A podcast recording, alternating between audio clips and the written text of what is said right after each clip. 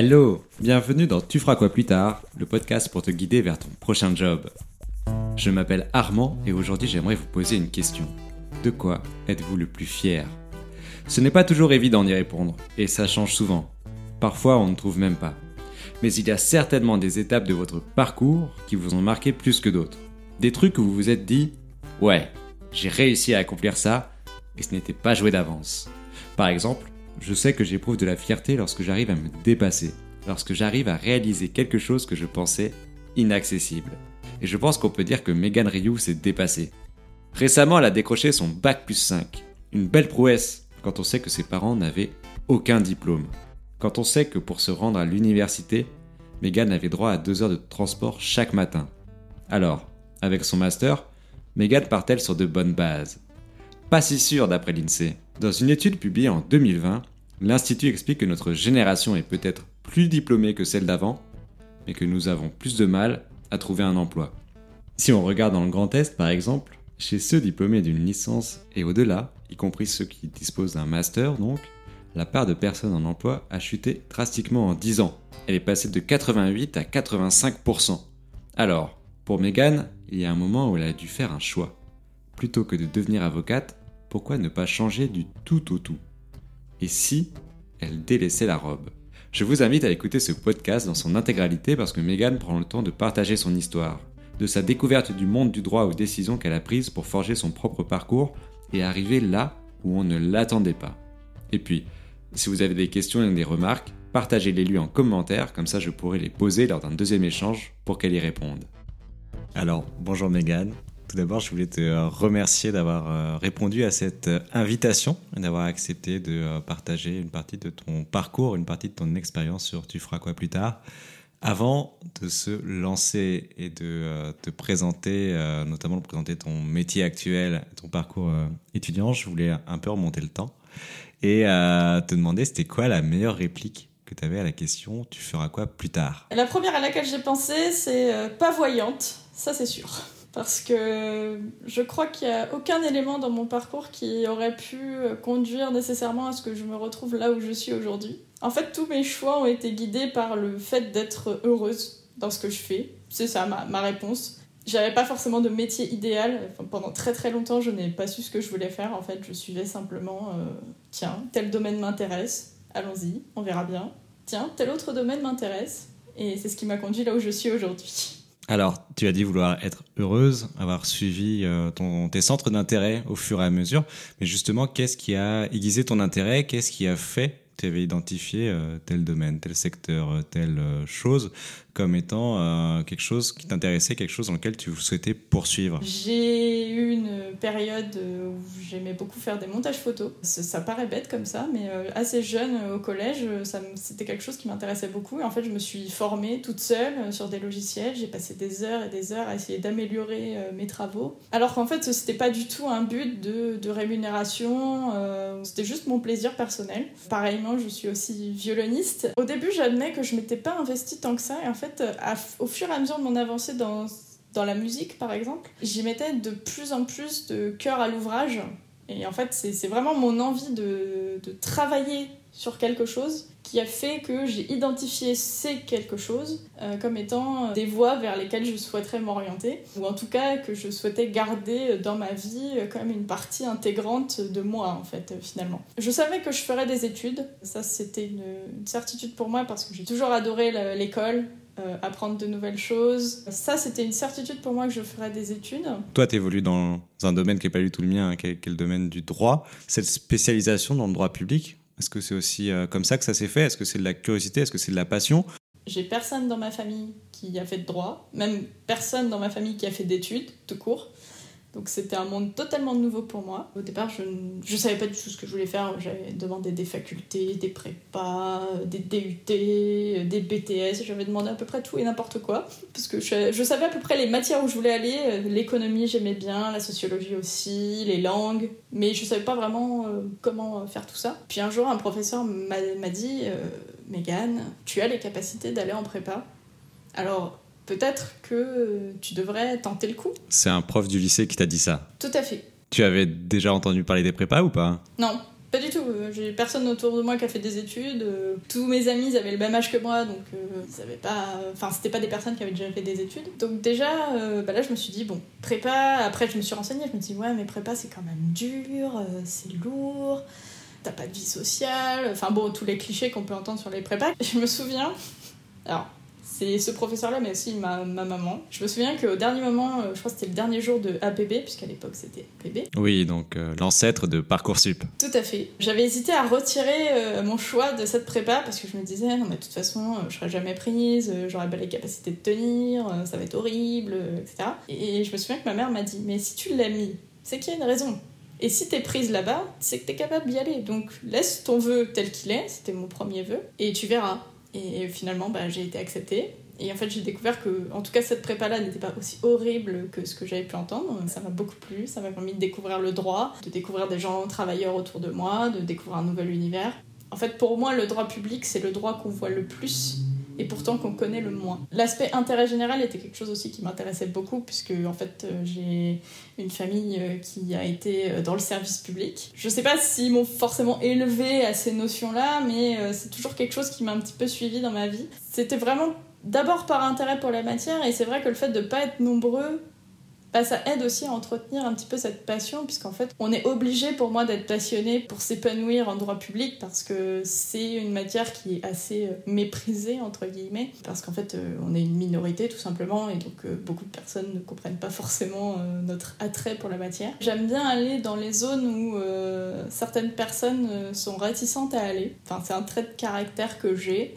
Et euh, c'est vrai que je voyais tout le monde euh, en deuxième année dire le droit public, c'est horrible, il faut apprendre par cœur des centaines de décisions de justice, euh, c'est un calvaire, je ne comprends rien. Et en fait, c'était assez bizarre parce que moi, je m'apercevais que contrairement à ces personnes-là, qui sont plutôt en majorité en général, euh, moi, je comprenais cette logique-là, euh, la logique des décisions en droit public. euh, euh, Enfin, je me rappelle que typiquement, euh, en Master 1 de droit public des affaires, on était 30 quand en droit privé des affaires, ils étaient euh, 150, je crois. C'est-à-dire que nous, les 30, euh, je, pense, bon, je ne suis pas en contact avec tout le monde, mais je pense qu'on a tous trouvé euh, notre voie euh, sans forcément subir cette compétition. J'ai eu l'occasion de discuter avec plusieurs personnes qui sont issues de cet environnement-là et qui m'ont dit que voilà, l'entraide n'était pas toujours au, au rendez-vous. Et c'est bien regrettable. Mais comment tu expliques ce manque de, solidarité, ce manque d'entraide? Comment ça se fait que dans l'univers du droit, il n'y a pas cette place qui soit laissée à la solidarité, à, à l'entraide?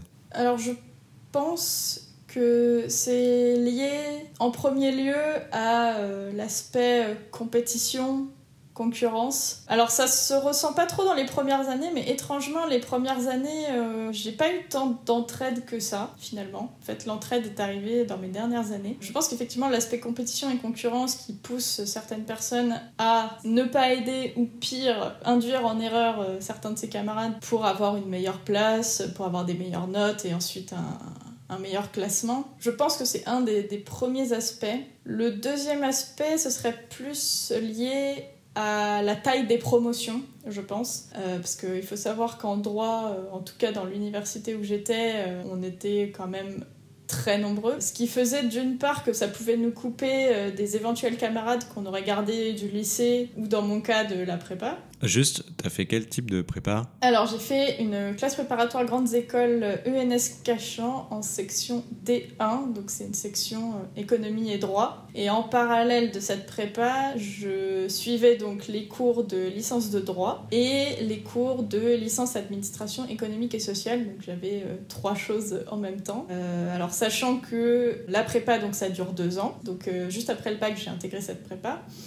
Et donc en fait, la première année, ce qui s'était passé, c'était que j'avais la première année de droit à distance et j'avais la première année d'administration économique et sociale en même temps, donc en présentiel, avec la prépa, sachant qu'il y avait certains arrangements entre l'université et la prépa qui faisaient que par exemple certaines notes de partiel en prépa euh, comptaient pour la faculté, ce qui nous permettait de ne pas assister euh, à certains cours. Ouais, c'était un cursus aménagé. Tout à fait, tout était prévu comme ça, euh, c'était vraiment très bien fait. J'ai validé mes deux années d'AES, mes deux années de droit et mes deux années de prépa.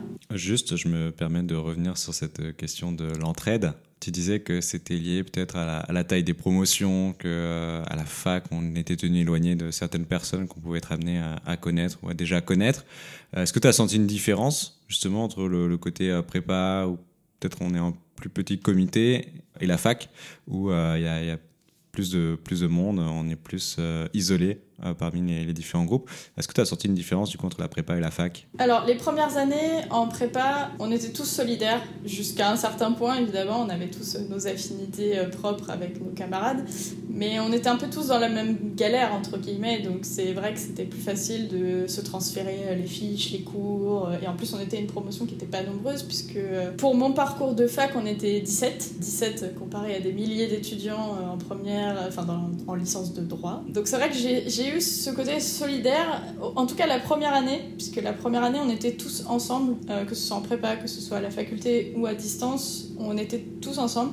C'est plus à partir de la deuxième année où ça s'est un petit peu scindé, parce que comme je l'expliquais en première et deuxième année, en fait, les étudiants sont répartis dans deux groupes distincts. Et en fait, on se retrouvait uniquement à la prépa euh, le reste du temps. Donc c'était moins propice à l'entraide. Et c'est vrai qu'il y a une autre chose à la faculté, c'est que les travaux dirigés, qui sont des classes particulières où on est euh, environ une trentaine d'étudiants et on, on, approfondit certains sujets sur les matières euh, importantes du cursus, c'est vrai que les, travaux dirigés, les élèves changeaient constamment. C'est-à-dire qu'on n'avait jamais les mêmes personnes selon qu'on était en droit civil ou droit administratif il arrivait qu'on arrive à se recroiser, mais ça arrivait souvent qu'on soit pas du tout les mêmes personnes. Alors, d'une part, c'est bien parce que ça permet de rencontrer d'autres personnes et peut-être développer des affinités ou de l'entraide tout simplement. Mais d'un autre côté, ce qui fait qu'on a beaucoup moins de facilité à nouer des relations très fortes avec les étudiants, puisqu'en fait, euh, on les voit une fois par semaine et on les perd un petit peu dans les amphithéâtres et on n'a pas trop ce lien qui se développe. Je pense que ça peut nuire à l'entraide, le fait de ne pas trop connaître en fait finalement ses camarades. Je dois admettre que dans les travaux dirigés que j'ai fréquentés, il y avait plein de, prénoms qui m'échappaient. Quand bien même on avait passé euh, une année à se voir une fois par semaine, bah, parfois j'avais un peu de mal à me rappeler des prénoms, quand même assez nombreux, c'était une formation assez intensive.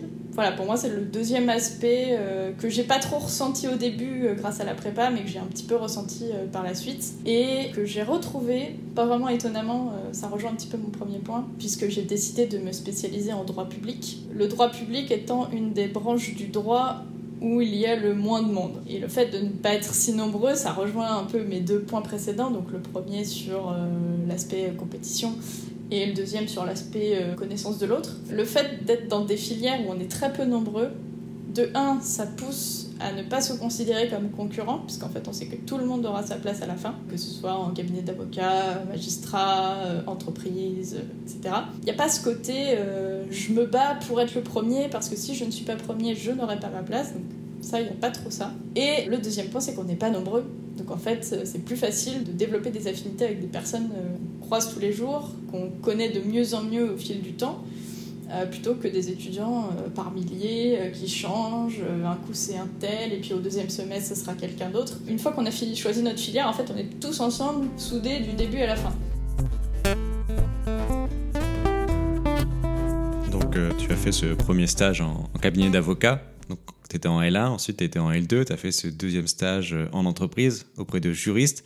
Mais tu as dressé ce constat qui était que euh, la plupart d'entre eux, voire même la totalité, avaient eu euh, la certification pour pouvoir devenir avocat. Où es-tu allé? Qu'est-ce que tu as fait? Quel a été le principal constat, les principaux enseignements que tu en as tirés Alors, mon troisième stage, donc, il est arrivé en Master 1, donc c'est-à-dire qu'en troisième année, je n'ai pas fait de stage. Euh, alors mon troisième stage, donc j'avais déjà décidé de passer le barreau, puisqu'en fait euh, le barreau, euh, il faut savoir que, alors je crois que c'est encore le cas, mais ça ne sera plus le cas pour longtemps. On pouvait le passer avec un Master 1. Donc en fait, mon Master 1 allait se terminer en juin, et j'allais avoir l'examen du barreau en septembre. Mais le barreau, c'est l'examen pour pouvoir devenir avocat. Tout à fait. En fait, c'est un examen, alors on appelle l'examen d'entrée au CRFPA, donc qui est le Centre régional de formation euh, pour la profession d'avocat. Donc c'est un examen avec une partie écrite et une partie orale. Et euh, donc une fois qu'on a validé ces deux parties-là, on peut rentrer à l'école des avocats, qui est une formation en deux ans avec euh, d'abord, enfin, l'ordre peut varier, hein, ça dépend des parcours de chacun, mais en gros, 6 euh, mois de cours, 6 mois de stage ailleurs qu'en cabinet d'avocat et 6 mois de stage en cabinet d'avocat. Après quoi, on passe l'examen euh, qui s'appelle le CAPA, donc le certificat d'aptitude à la profession d'avocat.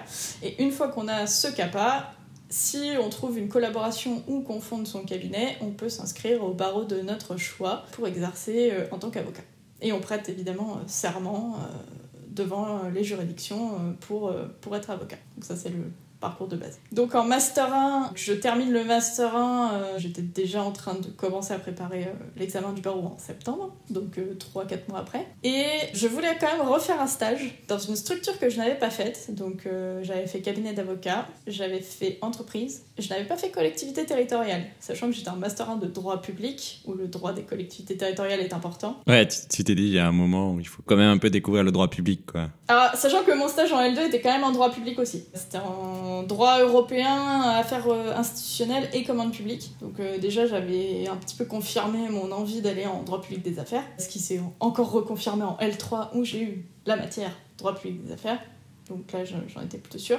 Mais c'est vrai que j'avais pas eu l'aspect collectivité, alors que c'est quand même l'acteur principal, je trouve, euh, du droit public. Donc j'avais dit, voilà, je suis allée en collectivité, il faut que je trouve un stage. Il se trouve que j'en ai trouvé un, donc de un mois à nouveau bénévole, en collectivité. Et pareil, j'ai vu un petit peu euh, l'envers du décor.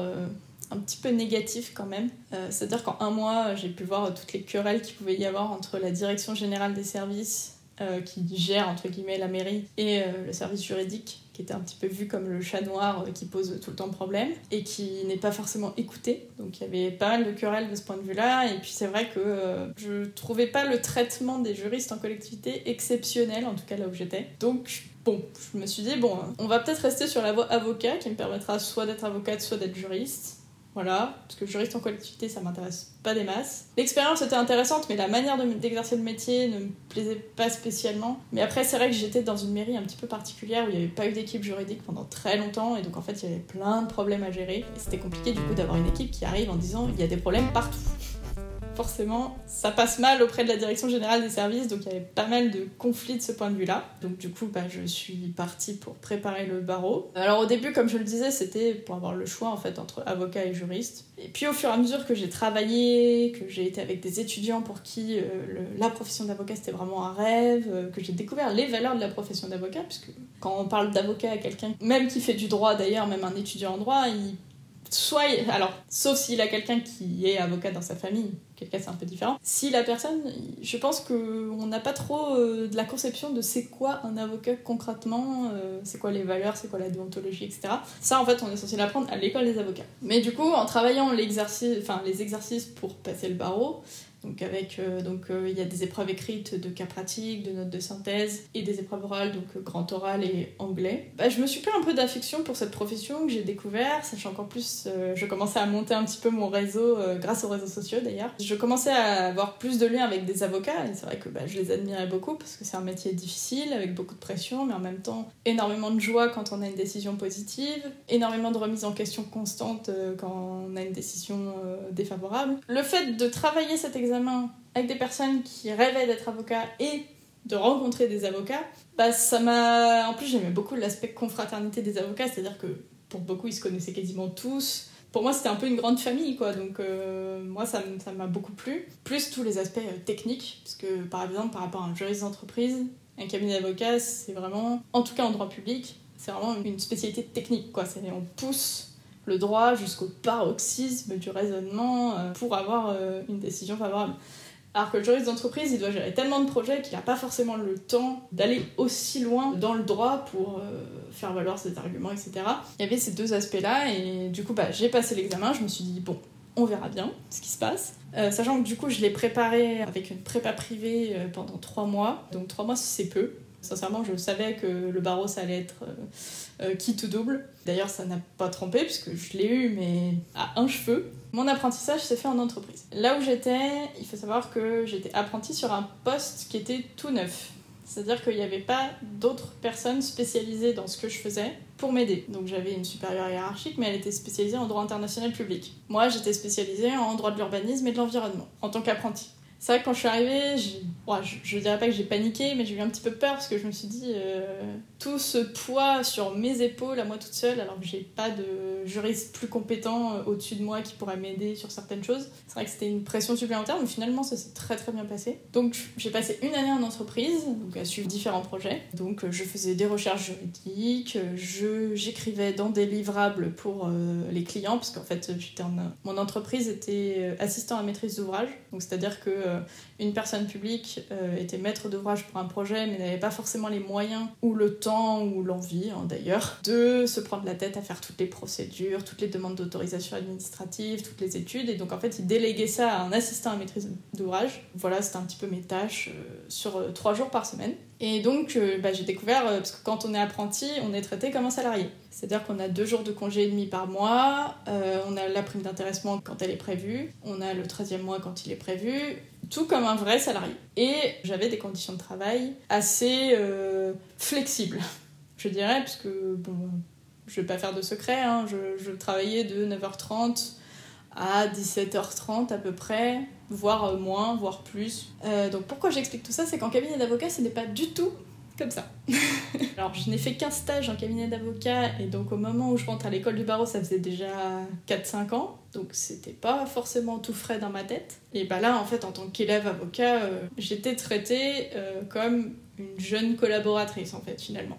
Là où j'étais, en tout cas. Et donc, euh, bah là, j'ai découvert que ce que j'avais connu en entreprise, c'était pas du tout la même chose au cabinet d'avocat. À commencer déjà par les horaires. Alors, je n'avais pas les pires horaires du monde, mais ils étaient déjà très lourds pour moi. Donc je faisais en gros du 8h45, 19h30, ça pouvait aller jusqu'à 22h30, 23h. C'était rare, ça n'arrivait qu'une fois, mais c'était possible. Je finissais beaucoup de fois à 20h30 aussi. Euh, donc voilà, à peu près euh, cette amplitude horaire-là, avec une demi-heure à une heure pour déjeuner. En général, je prenais qu'une demi-heure. Donc déjà, l'amplitude horaire... Euh, ouais, donc c'est un rythme super intense, quoi. Tout à fait. Surtout pour un stagiaire, en fait. Donc oui, c'était un rythme très intense alors certes, à la faculté, on, a parfois un petit peu ce genre de rythme quand on a cours de 9h jusqu'à 21h, mais c'est pas tout à fait pareil d'être assis et écouter et prendre des notes que de devoir faire des choses très concrètes dans des dossiers, etc. Et c'est vrai que déjà, ça m'a un petit peu déstabilisé cette amplitude d'horaire, parce que en fait, euh, bah, j'avais plus le temps de rien, puisque j'avais 50 minutes de transport jusqu'au cabinet. Ouais, parce que ton cabinet est dans Paris, mais toi, à l'époque, tu habites euh, en dehors de Paris. C'est ça. En banlieue, oui, tout à fait. Voilà, donc j'avais quasiment deux heures de transport par jour, plus 8h45, 19h30, ça fait une amplitude de. en général, je faisais 10-12 heures hein, à peu près. Voilà, un rythme vraiment très soutenu. Après, voilà, certains euh, s'y font très très bien et il n'y a aucun problème et ça leur plaît très bien comme ça. Mais moi, j'avoue que ça me rendait la vie très compliquée. Parce qu'en fait, euh, bah, j'arrivais chez moi, il était 21h. Bon, on n'a plus trop le, le, temps de faire grand chose à cette heure-là. Voilà. Et euh, comme je le disais au début, je suis violoniste à côté et il faut que je puisse travailler mes partitions et je ne pouvais plus. Donc voilà, ça c'était le premier aspect qui m'a fait un petit peu déchanter. Le deuxième aspect, alors c'est quand j'ai dû chercher un stage. Il faut savoir que les stagiaires parlent énormément entre eux, que ce soit d'anciens stagiaires ou des personnes en recherche de stage. Et il y a des pratiques dans certains cabinets qui sont très répréhensibles sur euh, le harcèlement, euh, que ce soit sexuel ou pas d'ailleurs, ou moral tout simplement, sur euh, le traitement des stagiaires. Certains se font insulter parfois. Il y en a beaucoup du harcèlement dans le monde du droit en tout cas, dans le milieu des avocats, énormément. Tout n'est pas noir non plus, heureusement. la plupart des personnes, par exemple, que je connais sur les réseaux sociaux, bah, c'est pas du tout comme ça. Mais déjà, il faut se dire que la majorité des collaborateurs qui sortent de l'école d'avocat, ils changent de collaboration dans la première année. Donc en fait, ils euh, terminent leurs études, ils deviennent collaborateurs, et dès la première année, euh, ils changent, ils changent de métier. C'est ça. Et tu dis que c'est lié au harcèlement En partie. Alors, il y a une partie des personnes qui en fait vont se rendre compte que euh, les domaines qui leur sont donnés au cabinet ne leur correspondent pas, donc ils vont changer pour faire des domaines qui leur intéressent plus. Puis il y en a d'autres où c'est vraiment parce que euh, c'est un secret de polichinelle, on va dire, que bah il y a certains associés ou collaborateurs qui insultent euh, les jeunes collaborateurs, qui insultent leur travail, qui leur imposent des conditions totalement indécente, enfin, jusqu'à bosser de 8h à minuit tous les jours, week-end, euh, férié compris, qu'il n'y a pas forcément de reconnaissance à la fin, ou alors euh, que la rémunération ne suit pas, parce que ça c'est le troisième point auquel j'allais venir, c'est que la rémunération, quand on est jeune collaborateur, à moins d'être en cabinet anglo-saxon, globalement, euh, on se rapproche des 2000 nets par mois. Pour 7 ans d'études, pour le taux horaire qui est demandé, qui est en général de 60 heures par semaine, c'est peu. Ouais, quand tu ramènes au taux horaire, ça devient plus délicat. C'est ça, parce que faisait 35 heures, oui, ça reste intéressant pour un début de job dans les conditions euh, qui courent actuellement en termes d'économie et de premier poste. Mais là, avec le taux horaire, c'est un petit peu différent. Attends, je reviens juste sur cette question de harcèlement parce que c'est quand même euh, ahurissant. Comment cette euh, omerta se justifie selon toi? Parce que quand tu dis que tout le monde le sait que c'est un secret de polichinelle. Euh, qu'est-ce que ça veut dire? Ça veut dire que c'est de notoriété publique et que tout le monde sait que euh, voilà, les conditions de travail peuvent être un peu euh, difficiles en cabinet d'avocat Ou est-ce que ça veut dire qu'il y a carrément des figures, des personnalités, des personnes, peut-être même des cabinets qui sont clairement identifiés et on dit bah, ces gens-là, faut vraiment pas les approcher parce qu'ils sont vraiment dangereux pour toi La première chose, c'est qu'effectivement, il y a des personnes qui sont bien identifiées. Il y a eu des affaires récentes qui ont eu grand écho dans la profession d'avocat. Et ça se limite à la profession? Ou est-ce qu'il y a des conséquences euh, judiciaires, des conséquences euh, médiatiques bah, le problème, c'est qu'en fait, les avocats sont jugés par l'ordre. Et donc, il faut que l'ordre soit saisi. Et le problème principal, alors moi, j'ai constaté surtout avec les stagiaires, puisque je n'ai jamais été collaboratrice. Le problème avec les stagiaires, c'est que c'est un cercle vicieux, en fait. Les stagiaires sont prêts à accepter énormément de choses pour avoir une collaboration à la fin. Pour moi, certains sont prêts à sacrifier leur intégrité, finalement, pour avoir un poste à la fin. Ce qui fait qu'en fait, quand tu. Alors, moi, c'est un petit peu différent parce que j'étais la seule stagiaire élève avocate du, droit, du département droit public, donc c'est un petit peu différent. Mais quand on a cinq stagiaires, qu'il y en a quatre qui se donnent à fond, si toi tu commences à faire des histoires en disant que. Euh, ah, mais euh, c'est vendredi, il est 20h, 20h30, j'aimerais bien profiter de ma soirée, alors que tes quatre autres co-stagiaires vont bosser jusqu'à 22h, le message va circuler que t'es pas un bon stagiaire ou que t'es pas assez investi dans la profession et donc tu ne mérites pas le poste. Parce qu'en fait, le risque, outre de prendre ou de ne pas prendre le poste, c'est que par la suite, tu sois dénigré par euh, ton futur employeur. Tout à fait, surtout dans les domaines du droit où il y a peu de professionnels, parce qu'il y a certains domaines où c'est, enfin, tout le monde se connaît. Mais je vais paraître très naïf, mais c'est euh, personne, c'est euh, potentiels recruteurs qui peuvent entendre parler de ton potentiel manque d'investissement. Eux-mêmes, ils sont déjà passés par là. Donc ils peuvent comprendre qu'il euh, y a du changement qui est en train d'arriver, que euh, c'est maintenant que les choses évoluent. Donc ils peuvent être assez sensibles à cette position-là. Alors ça me fait beaucoup rire parce qu'en fait ce qu'on nous dit souvent c'est je suis passé par là donc tu passeras par là aussi. C'est pas le cas de tout le monde encore une fois, hein. là j'insiste, il y a des cabinets qui sont très très bien, des avocats qui sont très très bien, qui prennent soin de leurs stagiaires, qui prennent soin de leurs collaborateurs, qui sont ouverts à la discussion, qui n'ont pas un complexe de supériorité. Il y en a, il y en a beaucoup.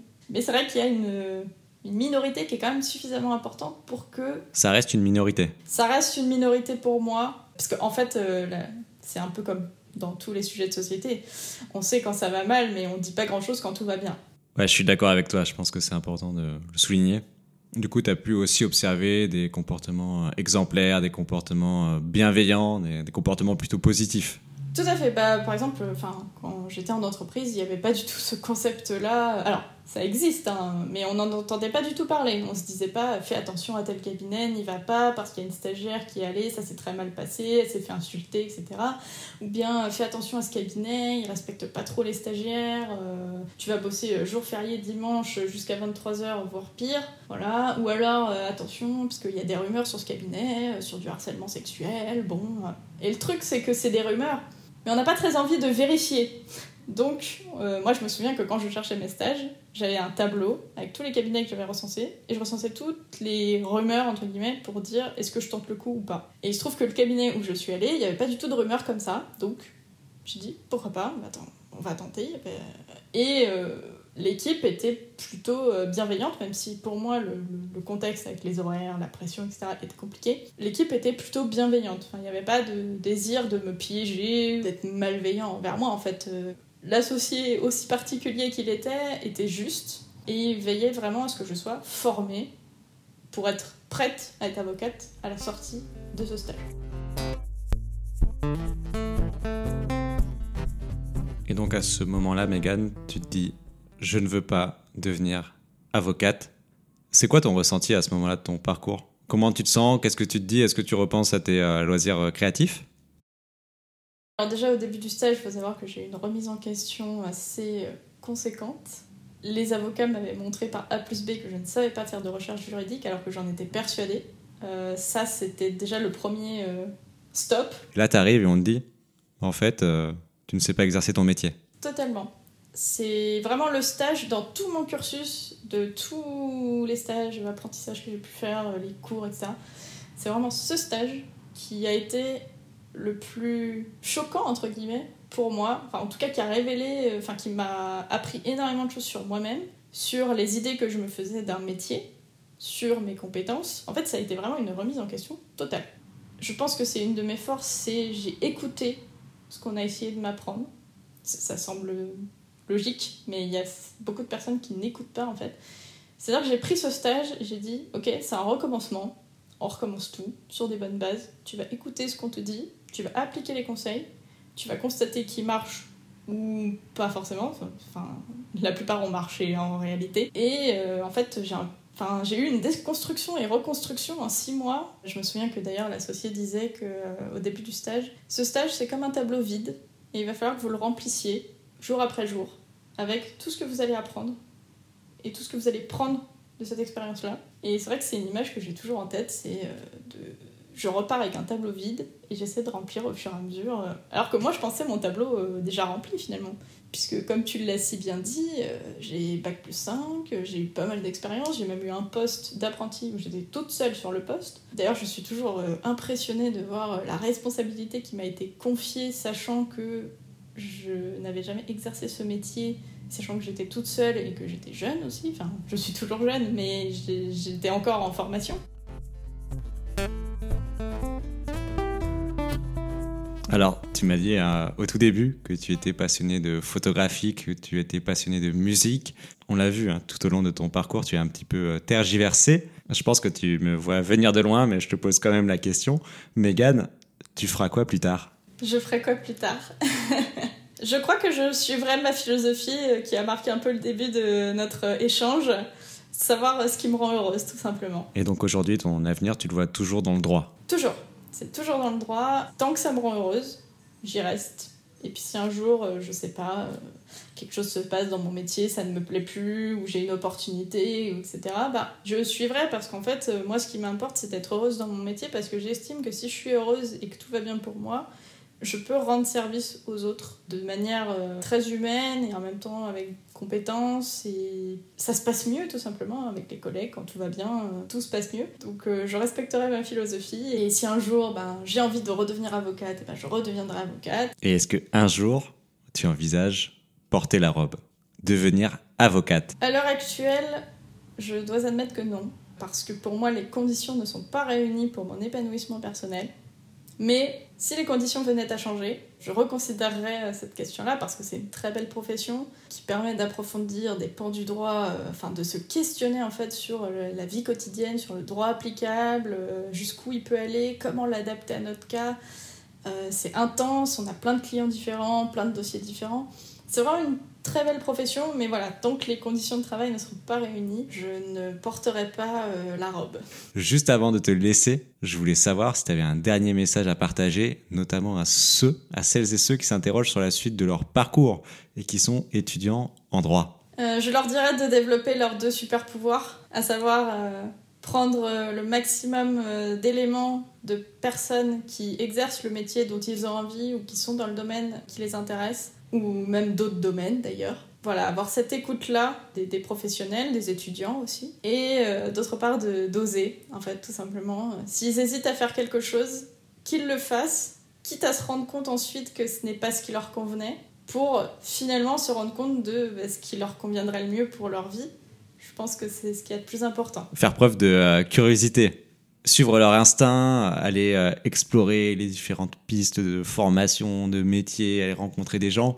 Enfin, vraiment euh, suivre tout ce qui peut éveiller, euh, aiguiser leur curiosité, parce que c'est comme ça, en fait, qu'ils parviendront à découvrir bah, le type d'univers, le type d'environnement, le type de métier, le type de formation qui pourra leur correspondre, qui pourra leur plaire. Tout à fait. Et je dirais d'ailleurs que quand j'ai finalement décidé de ne pas porter la robe, la question m'a été posée de savoir est-ce que je regrettais. Et bah pas du tout, parce qu'en fait, euh, est-ce que je regrettais d'avoir passé le concours, avoir galéré avant les épreuves, faire les stages difficiles, etc. Est-ce que je regrettais? Ben en fait non.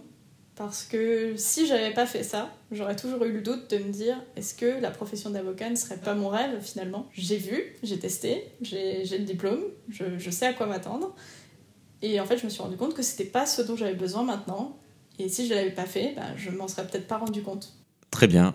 Super. Bah, merci beaucoup, Megan. Merci beaucoup d'être euh, intervenue, d'avoir euh, accepté de partager euh, ton parcours sur Tu feras quoi plus tard. Bah, merci à toi, Armand. Merci beaucoup pour avoir écouté cet épisode. J'espère vraiment qu'il vous a plu. J'ai besoin de vous pour participer à la diffusion du podcast. Pouvez faire trois choses toutes simples pour m'aider. 1. S'il vous a vraiment plu, vous pouvez mettre 5 étoiles sur votre application de podcast favorite. 2. Likez la publication Instagram ou LinkedIn qui vous a permis d'accéder à cet épisode. 3. Partagez l'épisode aux personnes auxquelles il vous a fait penser. Et n'oubliez pas de mettre un petit commentaire si vous souhaitez laisser un message à Megan ou à l'équipe derrière le projet. J'en profite pour remercier Farah, Romain, Alice et Mélanie qui ont été à pied d'œuvre pour réaliser cet épisode. Merci à tous, c'était Armand pour Tu feras quoi plus tard, et je vous dis à très bientôt pour un nouvel épisode.